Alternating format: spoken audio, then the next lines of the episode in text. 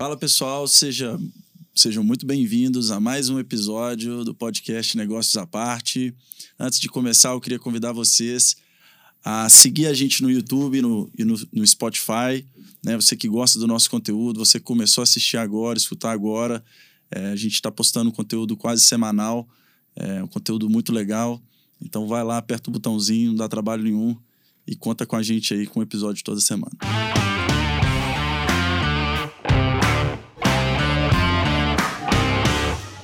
Hoje a gente está aqui com a Gisele.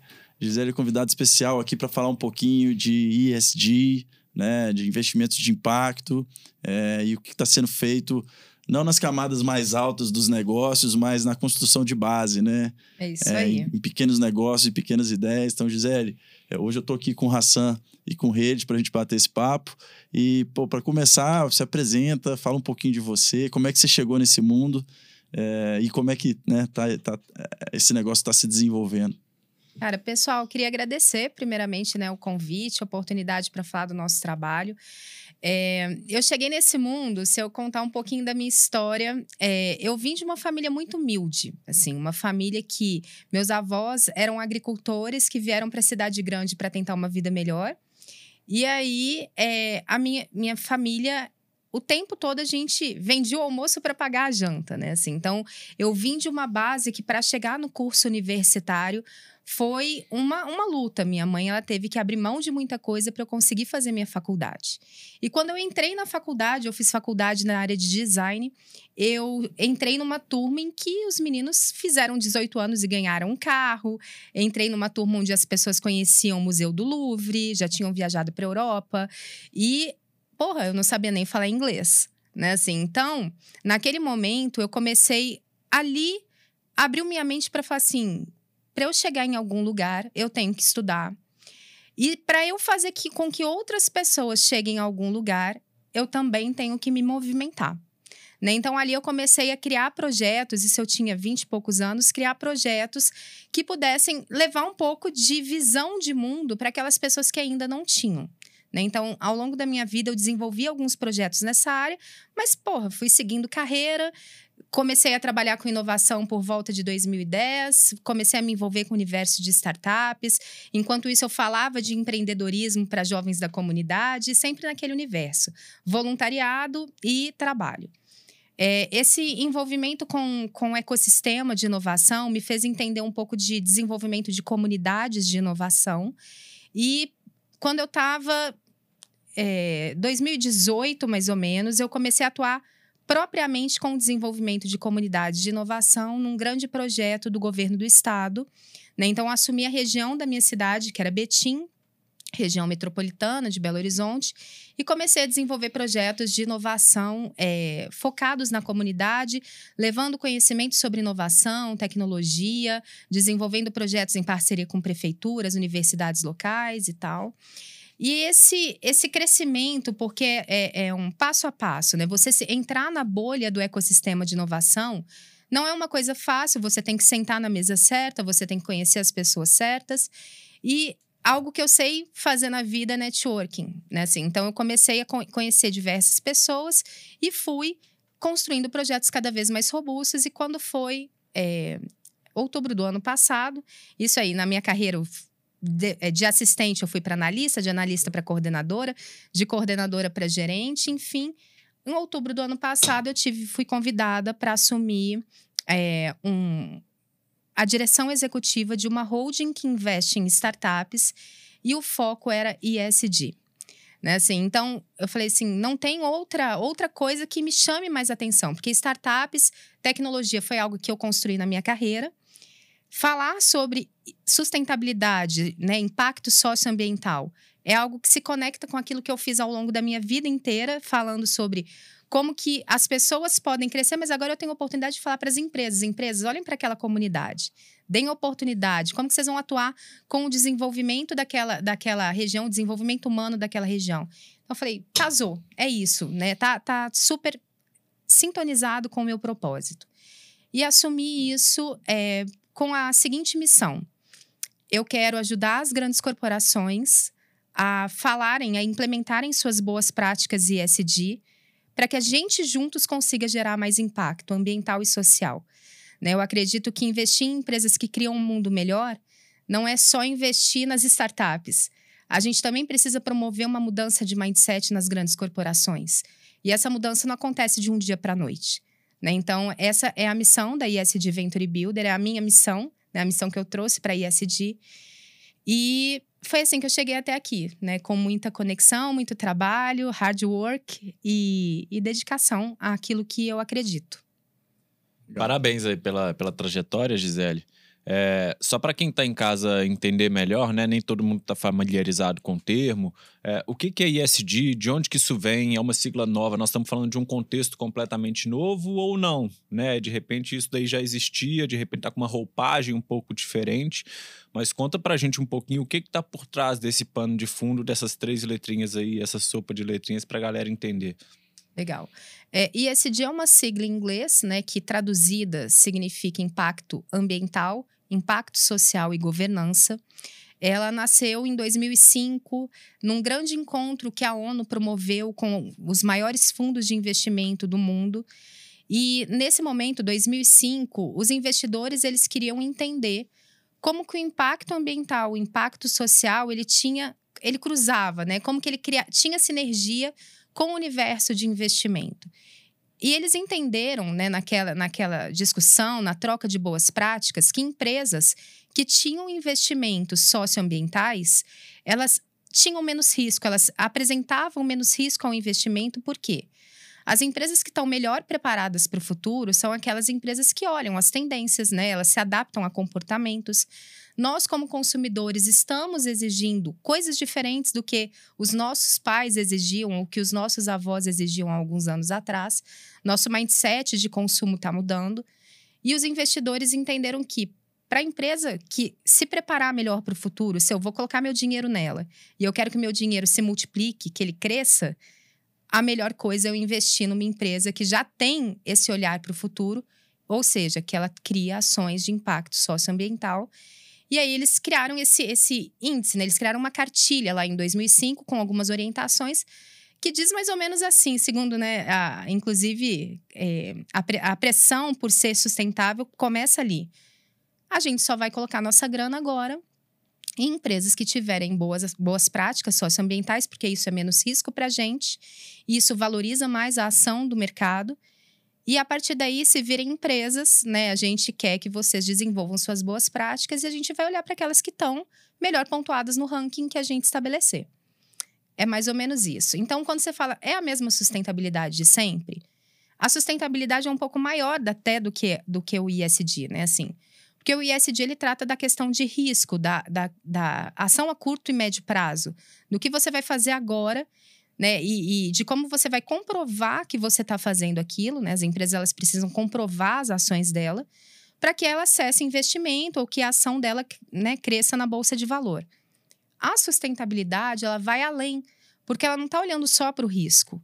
A sustentabilidade ela está olhando para a cultura, a sustentabilidade está olhando para o propósito. Então, a gente fala muito que é, a sustentabilidade até então, que a gente, desde que eu sou criança, a gente fala em sustentabilidade, né? a década de 80 foi uma década que mais se falou em sustentabilidade, produtos eco e tal. E naquela época, as pessoas que mudavam, ou elas mudavam por imagem, ou elas mudavam por propósito. Agora, a gente fala numa sustentabilidade menos missionária e mais mercenária. A gente está falando da sustentabilidade onde a empresa fala assim: eu preciso de grana. Assim, eu preciso acessar investimento, eu preciso fazer com que a minha ação cresça. Então, eu vou investir em boas práticas sustentáveis para que isso aconteça. Então, é, não é a mesma coisa porque o nosso olhar mudou, a nossa mentalidade mudou e o porquê de ser sustentável mudou também. Né? Então, é basicamente isso. Não, legal. Uma, uma coisa que você falou é o seguinte: lá em 2005 a turma estava cunhando o termo e tinha lá uma turma de investidores discutindo sobre isso. Uh, se a gente entender o horizonte temporal, passaram-se aí 17 anos e ainda assim tem uma venture builder que está aqui para mostrar para as empresas que é importante trabalhar esse aspecto, né? O que que de fato, o que que aconteceu de lá para cá e por que que nos últimos tempos fala-se com tanta ênfase é, dessa questão e o que, que vai fazer com que isso de fato seja aplicado? Você já deu uma, uma dica aqui, né? O mercado financeiro, né? O ISD mercenário é, é um caminho para que isso de fato possa ser realizado na prática. É, mas por que que, na sua visão, 17 anos se passaram e, sei lá, nos últimos cinco anos que no Brasil, especificamente no Brasil, fala-se um pouco mais sobre isso? É, eu acho que é uma questão de amadurecimento do mercado mesmo, né? Quando o ISD ele apareceu pela primeira vez naquele, naquele texto, né, da, da do encontro de, do, de 2005, ele era uma tendência, né? E toda tendência ela precisa de um tempo para amadurecer, para ser compreendido. Até hoje, quando a gente fala em ESG, algumas empresas elas não entendem muito bem o que, que é, né? Então, o conceito ele não está muito bem é, entendido, a cultura não está disseminada, as pessoas ainda acreditam que a gente está falando só de uma pauta ambiental, sendo que tem todo um universo da pauta social envolvido e principalmente da governança para que isso tudo possa acontecer. Então, a pauta ela tem amadurecido, mas o, o cenário que a gente vive, um cenário econômico, um cenário político, né? A gente vê, por exemplo, é, os próprios desastres que aconteceram recentemente com as mineradoras, é, os desmatamentos, as queimadas, uma série de, de, de legislações que foram é, abertas, abrandadas, né? A gente vê que a pauta ela fica, principalmente no cenário internacional, quando o cenário internacional olha para o Brasil, a gente está num cenário onde é muito arriscado investir no, no Brasil, né? Assim, a, a, coisa não tá, não tá segura. Então, quando o, próprio empresas que hoje têm, por exemplo, filiais aqui no Brasil, elas pressionam a, as filiais brasileiras a, a, terem boas práticas, é justamente por isso, porque elas querem reduzir o risco desse investimento. Então, o ISD ele, ele tem tomado uma força maior nos últimos anos por conta do, do contexto que a gente vive. E a pauta vem amadurecendo, ela ainda não é, não é essa pauta disseminada, a gente ainda tem um grande trabalho, por isso que eu falo de missão, a gente precisa levar né, esse conhecimento, disseminar esse conhecimento dentro das corporações, sejam elas grandes, médias, pequenas, porque né, todo mundo precisa, mas é, é, ainda é uma, uma tendência que se forma, por exemplo, hoje a gente ainda não tem uma política que permita que a gente entre no mercado de carbono né? Assim, então, é legislativa, uma, é, não, hoje nós não temos uma política no Brasil. Uma política global ainda é inexistente mesmo, mas a gente tem países como na Austrália já está com uma política é, nacional, a gente tem os Estados, os Estados Unidos com uma política nacional, é, e aí aqui no Brasil ainda a coisa, a coisa não aconteceu. Existem leis né, passando para serem aprovadas, mas não aconteceu. É amadurecimento da pauta. Legal. É, no Brasil, no caso, você só tem o que eles chamam de mercado voluntário, né? Tem outros países que são os países desenvolvidos que tem o que eles chamam de cap and trade, né? Que é o hum. tanto que você pode, de fato, emitir. E isso, naturalmente, faz com que exista um mercado ali de compra e venda é, desse, desse carbono. É, uma coisa que eu acho que é importante também posicionar a turma de casa é sobre o contexto é, de greenwashing, né? Na prática, uh, há muito tempo uh, discute-se sustentabilidade e ESG, e algumas empresas trabalham essa vertente simplesmente. Uh, cai lá dentro da pauta de marketing, né? Exatamente. É, ah, a turma de marketing está aqui com essa pauta de sustentabilidade. E falta profundidade, falta com que seja genuíno e falta entregas de fato. É, acho que hoje, cada vez mais, é, pela capacidade de troca de informações e acesso à informação, isso tende a ser uma coisa que vai realmente reduzir. Mas eu acho que ainda existe, né? Você vê muitas empresas indo ao mercado e falando que são sustentáveis, que têm a pauta ESG e que na prática vivem um contexto completamente diferente.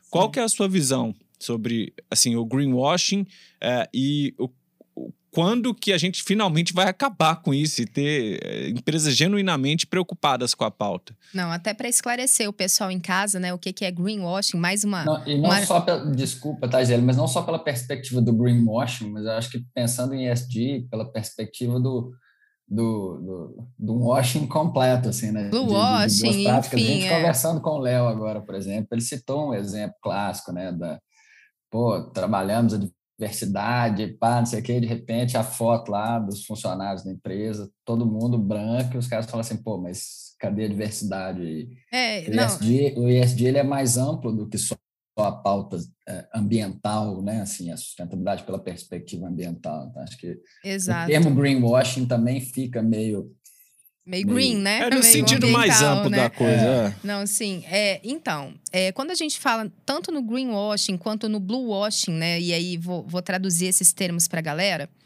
A gente está falando de é, ações que querem mascarar uma realidade para ganhar apoio popular. Né? Assim, então, eu quero dizer que eu sou ambienta- ambientalmente é, correto, que eu gero um impacto é, menor no, no meio ambiente, mas de fato eu não estou analisando profundamente meu processo produtivo, não estou analisando minha cultura.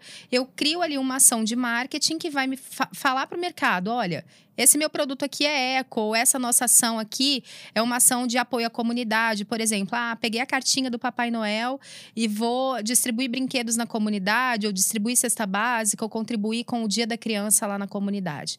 Pô, isso é assistencialismo, né? Não é uma ação profunda ligada a desenvolvimento comunitário, não é um- uma boa prática de, de é, impacto social, né? A gente não está trabalhando ativamente como protagonista no desenvolvimento humano daquela comunidade, né? E, e aí, essas pautas que têm o apelo de ganhar o, o público, ganhar uma aceitação popular, que são uma- pautas muito supérfluas ou pau- pautas muito frágeis, que só são ações de marketing, elas são conhecidas né, como greenwashing quando é pauta ambiental, bluewashing quando é uma pauta social, que é, é meio que a lavagem verde, a lavagem azul, eu estou lavando mesmo, é, colocando uma máscara, um, enfim, trabalhando de uma maneira bem superficial para ganhar a aceitação popular.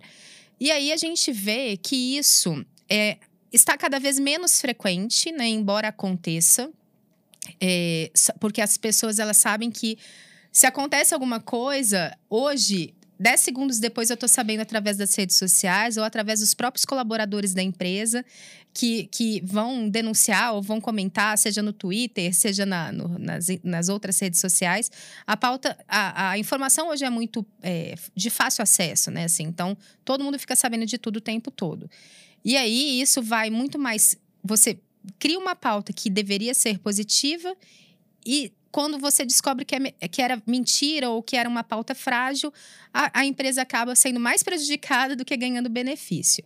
Mas eu tenho até um outro exemplo de uma, de uma pauta que é mais é, até ligada à pauta social, de uma. Não é só. Quando a gente fala nesse exemplo que, que o que o Léo trouxe, né, da, da, dos líderes todos da empresa serem brancos, héteros, cis, né, e, e a empresa ser uma empresa que estava falando de diversidade, a gente vê nos eventos, né, a gente vê eventos que só trazem é, homens para palestrar, todos também brancos, a gente fala do, dos Faria Limers, né, assim, todos ali da Faria Lima, executivos, que não tem uma- um negro, não tem uma mulher, não tem um trans, não tem. E você acha que não tem gente talentosa né, nesses cenários? Claro que tem.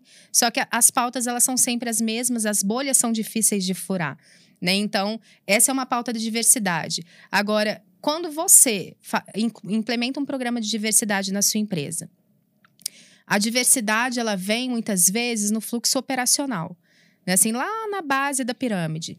Mas quantos negros são líderes? Quantos trans? Se um diretor da sua empresa, né, ele for gay, ele consegue se abrir normalmente, ele consegue falar sobre isso sem ser julgado dentro da corporação, sem ser julgado pelas pessoas que estão ali é, sob a liderança dele, né, sem ouvir piadinha no corredor.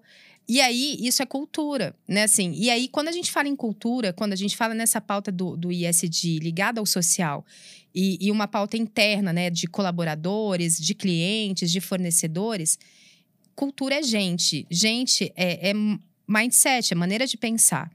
E o RH, ele tem um papel determinante nisso, por quê? Ou a pessoa, ela tá dentro da cultura, ou ela tá fora.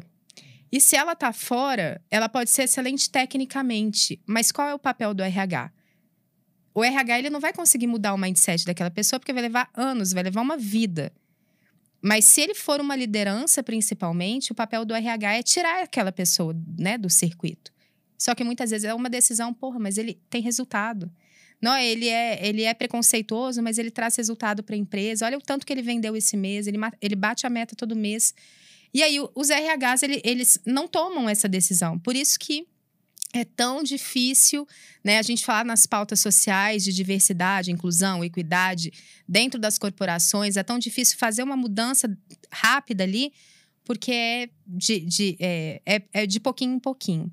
Teve um exemplo agora é, que é, foi de um grande supermercado que espancou né, um, um, um, cliente negro, né, o segurança espancou o, o, cara. Teve o que, que matou o cachorro também, mas né, é, esse essa, essa questão do cara é, ter sido espancado, né, e ele era negro, a empresa teve uma imagem, criou uma imagem muito ruim no mercado, ela teve as suas ações né, prejudicadas na, nas semanas seguintes. E aí, depois acaba voltando ao normal, as pessoas acabam esquecendo aquela pauta, mas ela fica com aquele.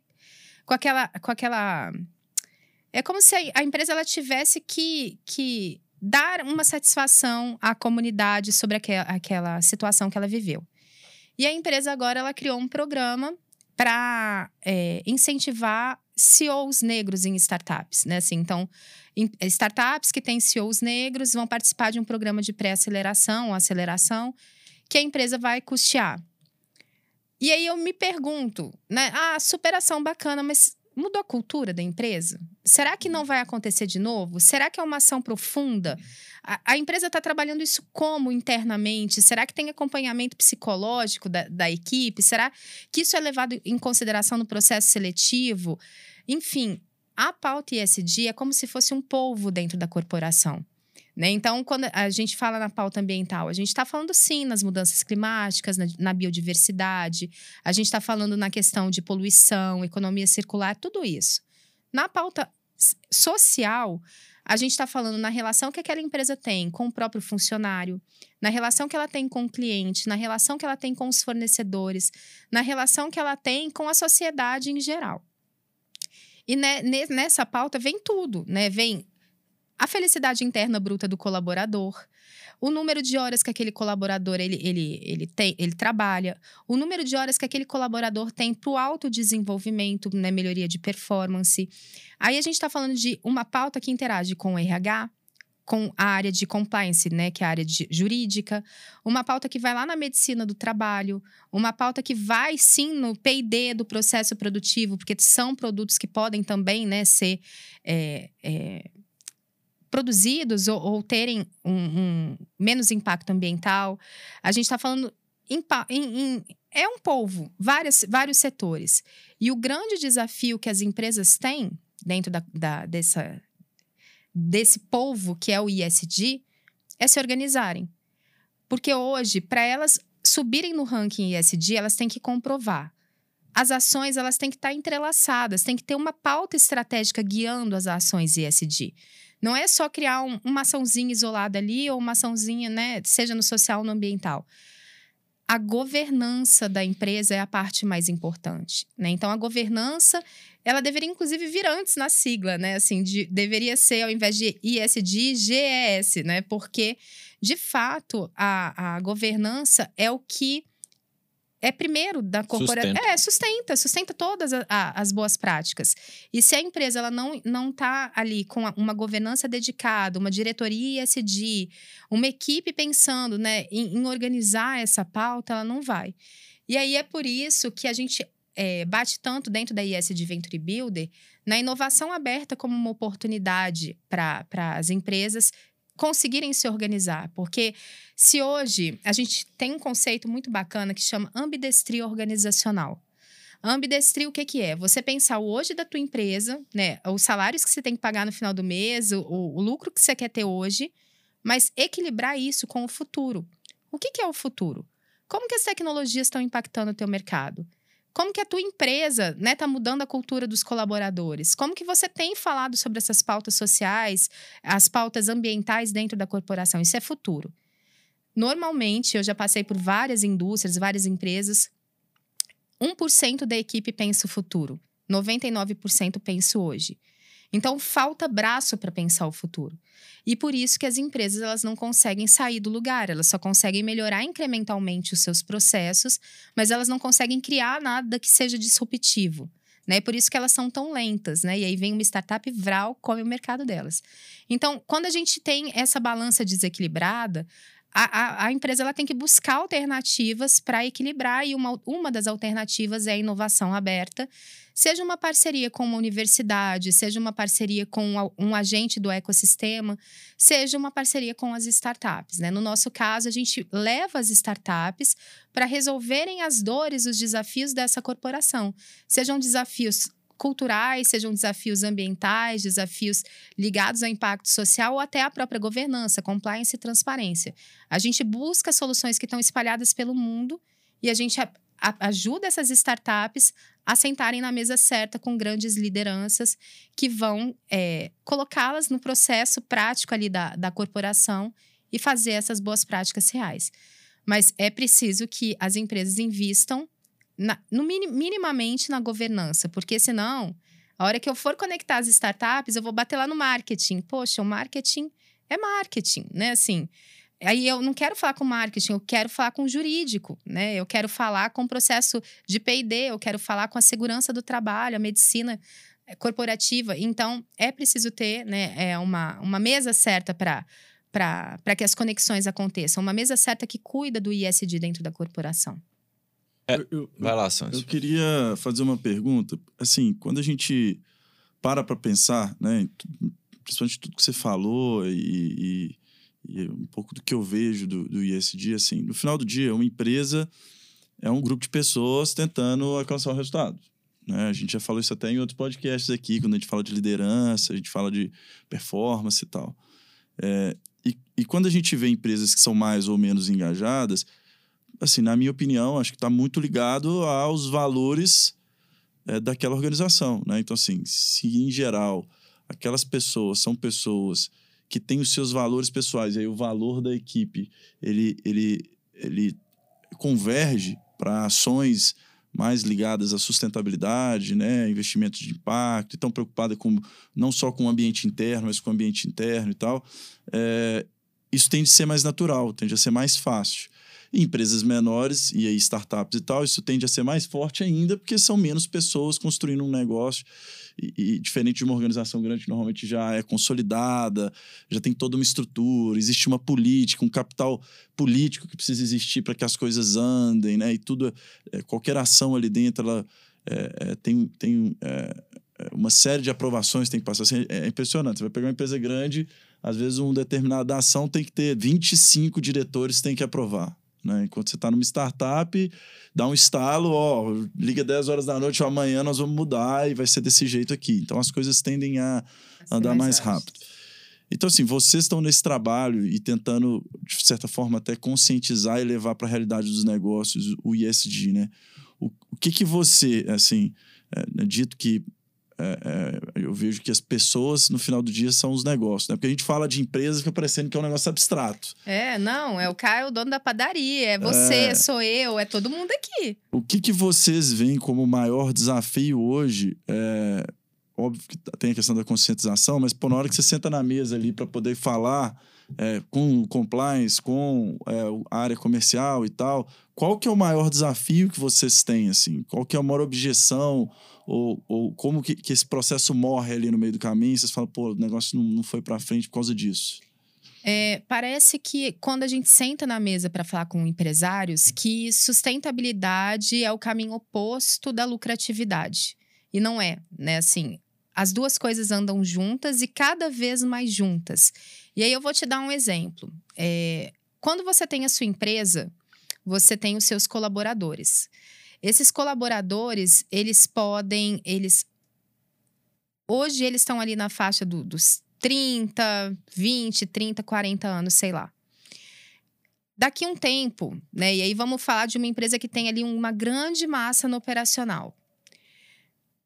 É muito difícil que daqui um tempo os millennials que nasceram ali, né? E, e essas pessoas que nasceram depois de 2010, principalmente, é, elas queiram acordar quatro horas da manhã, elas queiram ir para uma corporação, ficar em pé ali oito horas por dia, só apertando parafuso, né? E voltarem para casa no final do dia e se sentirem, né, que não estão se desenvolvendo intelectualmente ou sem nenhum tipo de desafio.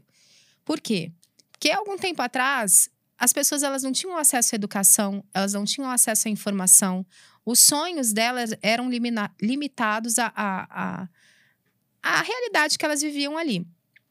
Hoje, né, você tem celular em qualquer lugar, né, e você é conectado à internet, você vê outras realidades.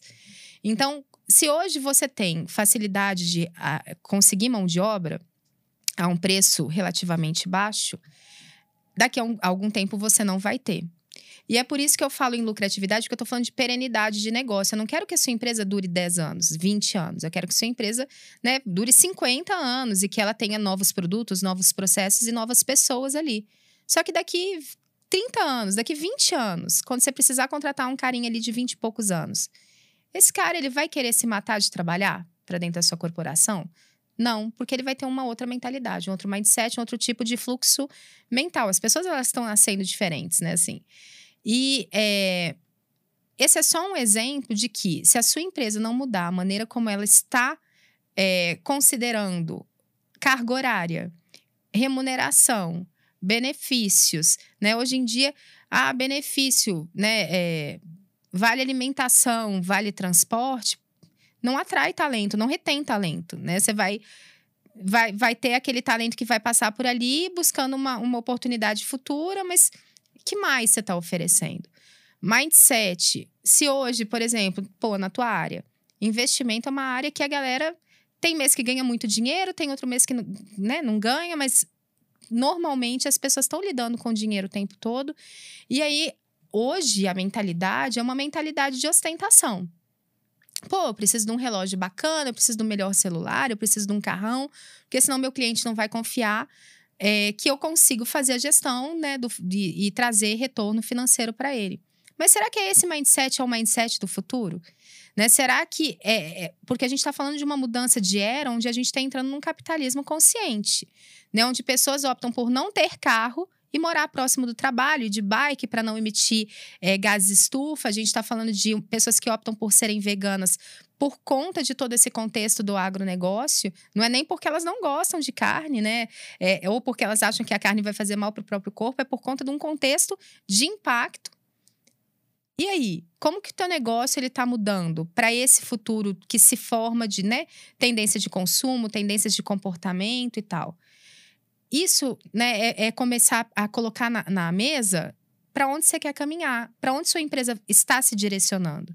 Algumas empresas fazem isso muito bem, e aí eu conversei com o pessoal da Ambev outro dia, e, e o Bruno, que é o diretor de inovação deles, falou assim comigo, Gisele, a Ambev ela não quer ser uma empresa de bebidas daqui a algum tempo. Ela quer ser uma empresa de tecnologia. Né? Assim, a Ambev ela não vai produzir mais só cerveja, refrigerante, etc. Ela vai, é, a gente está investindo em impressão de órgãos. Né? A gente está. E aí, quando você vai para a pauta ISD da Ambev, você vê que, pô, eles elegeram ali, eles ranquearam algumas, algumas dores que são dores fundamentais para o negócio dele, como água. Eles têm uns oito projetos ligados à água. Um deles é o projeto onde você compra uma garrafinha de água, que a, a, a água AME, e cada água, o, todo o lucro ele é revertido para populações que precisam de água potável. É assim, então, aí existem outros lá de, de, embalagem, economia circular, de projetos de liderança feminina, e, e isso, a inovação é, envolvida com, com o ISD, é, a, a, a, eles têm um conselho interno só para discutir a pauta ISD desde 2013, se eu não me engano. Né? Assim, então, um conselho com representantes de várias áreas dentro da corporação para discutir, cara, quais são as nossas estratégias de ESG aqui dentro dessa corporação. E eles têm feito um trabalho bem bacana. Magazine Luiza, outro, outra grande empresa que tem feito um trabalho fenomenal, ah, num, num dia 8 de março, me vem ali no, no Instagram ah, o Magazine Luiza com uma colher.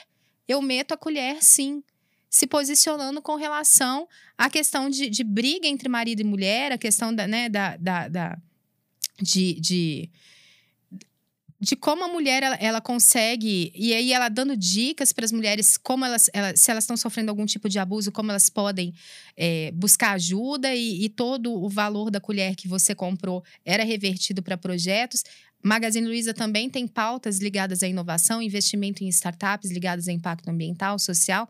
Também não quer ser uma loja só de varejo. Hoje em dia, tudo acontece dentro né, do Luiza Labs, várias áreas sendo, sendo pensadas. E é esse tipo de mentalidade que é a mentalidade do futuro, né? Ah, não é só, ah, eu produzo carro, eu sou uma indústria de carro, não. Você é uma, uma empresa de mobilidade. O que, que é o futuro da mobilidade? Para onde você está caminhando? Fim do, do, do, motor a combustão, né? É, pessoas que não querem mais comprar carro e sim compartilhar. E aí, como que teu negócio muda?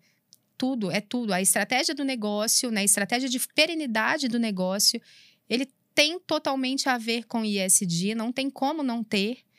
E, e a gente está falando de impactos e mudanças é, que vão levar para um capitalismo consciente. Posso fazer mais uma pergunta? Por favor. É que tá ligado um pouco a esse tema ainda. E aí é uma coisa que eu, eu particularmente penso muito. E eu, a gente fez um, um, outro podcast aqui que tá ligado ao investimento social, de impacto. E eu falei disso lá uma das coisas que eu vejo quando a gente fala de ESG, né, a parte social, ambiental e tal, é que sempre quando a gente liga na TV, vê um noticiário, vê um, uma matéria no, na internet, né, e um cara postando alguma coisa ali, ou grandes empresas, normalmente está ligado a grandes negócios. Então, ah, Magazine Luiza fez essa ação e foi legal. Mas, cara, a Magazine Luiza na minha vida eu só tenho contato com ela quando eu quero comprar um produto eletrônico, alguma coisa. Então, ela não está não tá no meu bairro, ela não está no bairro da minha empresa, é, não, né, não vejo ela presente na minha comunidade, na minha cidade, ela, pelo menos, em si. Pode estar indiretamente, tá? Então, assim. E aí é onde é o ponto que eu quero chegar, assim. Mas eu vejo, eu vejo a padaria do meu bairro, tem três padarias no meu bairro, então de vez em quando eu compro uma e na outra. Eu tenho dois restaurantes, eu tenho um salão de beleza, eu tenho uma escola, eu tenho às vezes uma clínica médica, eu tenho vários escritórios e tal, e toda a população que mora ali dentro daquele bairro.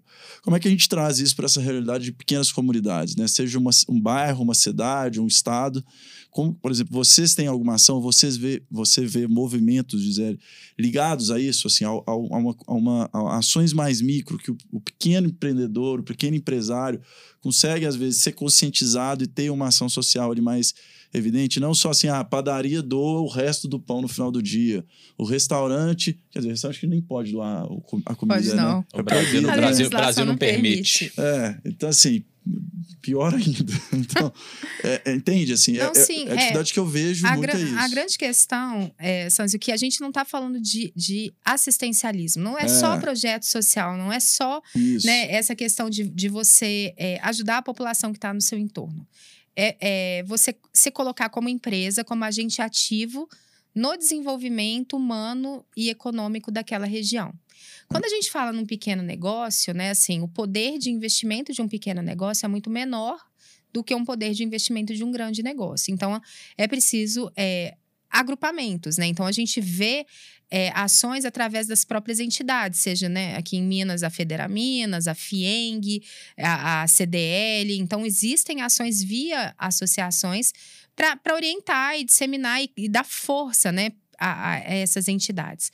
Eu conversei, agora, olhando pelo aspecto tecnológico, eu conversei com uma startup muito bacana, que é da Gabriela, Gabriela Ferola.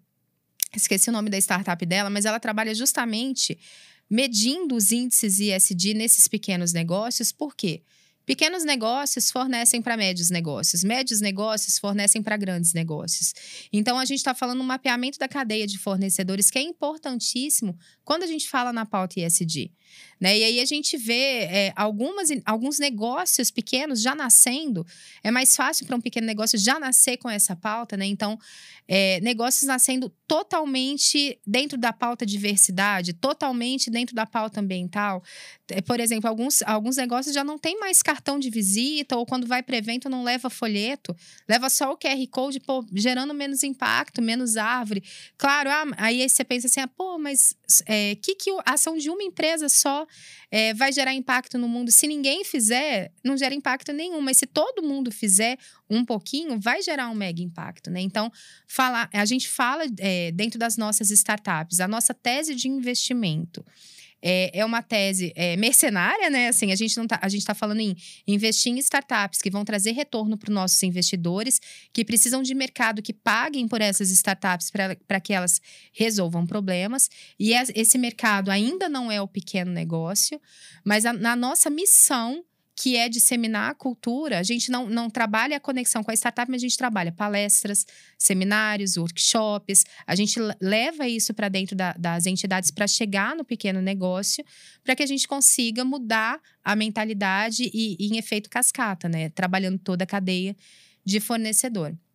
Mas, querendo ou não, hoje quem paga pelo serviço das startups e quem pode né, gerar esse retorno para os nossos investidores são as grandes corporações. Por isso, a nossa tese está focada nelas e a gente. É, é, é, lá que a dor está doendo mais, né? Assim, é lá que elas estão levando multa ambiental, é lá que elas estão levando multa por impacto social, é lá que elas querem abrir na IPO, por, abrir uma IPO para né, acessar a bolsa de, de valores, é lá que elas precisam de, de investimento. Então, se é lá que o ISD dói mais, é para lá que a gente tem que levar as nossas startups, porque trabalhando lá, automaticamente eu vou ter que trabalhar toda a cadeia.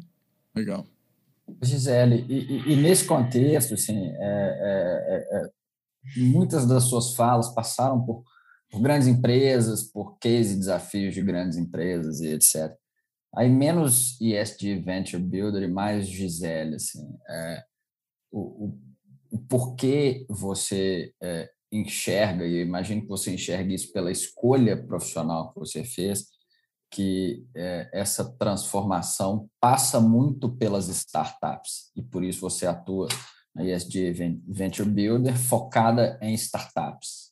Sim, é, as startups elas nascem é, já querendo resolver um problema da humanidade, né? Seja um pequeno problema, um grande problema, elas já têm esse viés. Eu vou resolver um problema de uma maneira inovadora.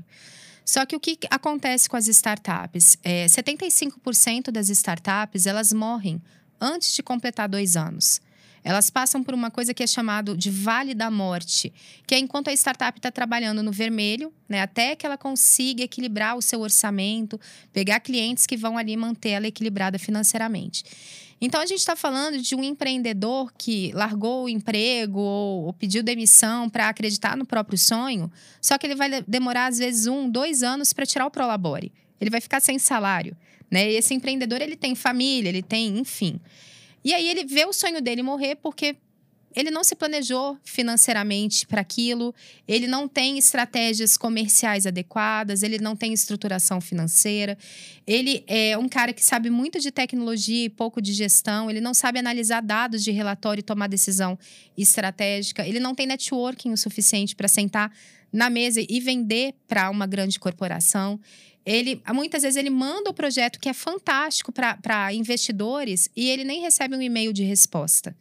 Né? Então, a Venture Builder ela vem para ajudar essas startups que têm um ótimo produto na mão, mas que não têm estratégia de gestão a escalarem os seus negócios. A gente pega na mão, a gente vira um sócio estratégico mesmo pegando na mão da startup, fazendo a startup sentar na mesa certa. Hoje a gente tem uma rede de 450 investidores, a gente tem 30 venture builders dentro do portfólio em áreas diferentes. Então, se eu estou falando de uma startup do agro, Poxa, eu tenho os investidores que são diretamente ligados ao agro, do varejo, fintechs, né, grandes corporações que estão com a gente. E aí, quando essa startup se organizou como negócio, eu consigo come co começar a conectá-la com players do mercado para que ela ganhe o melhor dinheiro da vida, gente, que é emitir nota fiscal. Assim, a startup ela não precisa abrir mão de 20% do equity por um investimento anjo de 500 mil. Né? Ela precisa de se organizar para receber investimentos no porte de 10 milhões, 5 milhões para mais, que são os investimentos série A, série B, série C, lá na frente, né? Então, a gente ajuda a startup até chegar nesse momento ajudando ela né, no que for necessário para que ela, pra que ela é, cumpra as metas estabelecidas no nosso planejamento de escala e tração. E aí, quando ela ficar enorme, a gente vende a nossa parte e devolve, né, retorna para os investidores. Mas eu acredito que as startups elas precisam de ajuda. A gente está falando de uma geração. E aí eu não estou falando só dos novinhos, não, tá? Assim, muitas das startups que são startups bacanas foram criadas por pessoas aí com mais de 30, 40 anos que passaram problemas dentro das corporações. Nubank nasceu assim, né? A CEO do Nubank, ela era do Itaú, viu todos os problemas que aconteciam lá no Itaú e criou uma empresa melhor, onde a experiência do cliente é melhor, onde o cliente é mais valorizado, né? Com, enfim. Então, a gente está falando de, de pessoas em diversas idades, mas pessoas com a criatividade à flor da pele, com, com uma visão diferenciada de, de, de mercado, de capitalismo, enfim, que, que precisam de ajuda para crescerem. O mercado brasileiro, ele ainda é um mercado que a gente pode falar que a gente está engatinhando nesse universo de empreendedorismo tecnológico. Quando a gente vai para os Estados Unidos, a gente tem né, investidores quase jogando dinheiro na sua mesa para que você consiga fazer a sua ideia acontecer. Aqui a coisa acontece de uma maneira diferente. Então, aqui no Brasil, uma Venture Builder nesse sentido, né, de, de se tornar sócio estratégico, fez muito sentido para mim, né, assim, é, que eu sempre acredito que as, as pessoas elas precisam de alguém para puxá-las junto, né, de, de uma pessoa que pegue na mão e puxe para cima para que elas realizem o sonho. Então, é isso que que me moveu a, a, investir em startups. Não é pelo alto valor de retorno que elas podem trazer, que é claro, elas podem trazer múltiplos, a gente está falando de uma startup. Se das 30 que entrarem no meu portfólio, uma der muito certo, já retornou meu investimento. Mas eu estou falando muito mais de impacto econômico, sabe? Assim, então eu estou falando de acreditar no sonho de pessoas que querem transformar o mundo. Muito legal. Já vivi é. bem esse ambiente aí. Acho que é, é gostoso viver isso e ter a capacidade de impactar o mundo e impactar esse tanto de gente. Mas eu queria fazer uma pergunta um pouquinho diferente. Gisele, um, uma, você falou aí sobre, sobre alguns setores, falou sobre mineração, falou sobre a Ambev.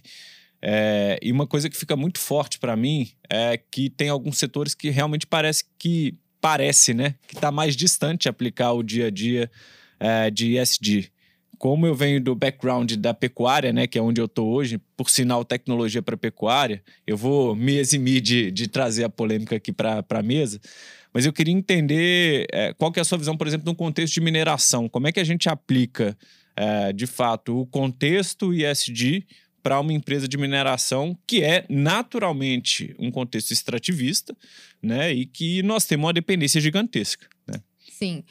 Bom, então, é, a mineração é um setor que explora sim, mas é, seria muita demagogia falar que a gente não, não quer que ela explore. A gente depende dessa exploração. A gente está aqui utilizando microfone, celular, tecnologia, internet. Não existiria nada disso se não tivesse a exploração. Né? Então, o que a gente precisa fazer é, é trazer a exploração consciente, uma exploração em que é, a mineradora ela, ela se coloque como protagonista do desenvolvimento local, é, tentando trabalhar é, o impacto ambiental né, de uma maneira a, a, impactar cada vez menos, a tentar explorar e utilizando ao máximo aquele recurso explorado. Mas é, as mineradoras, a gente estava falando que não existe mineradora pequena, né? Então, todas as mineradoras elas são grandes, né, players do mercado. Então, essas mineradoras, elas estão organizadas, né? Por incrível que pareça, por isso que parece que elas não estão, né? Porque a gente fala assim, ah, mas explora, não sei o quê, tem bacia de rejeito e tal.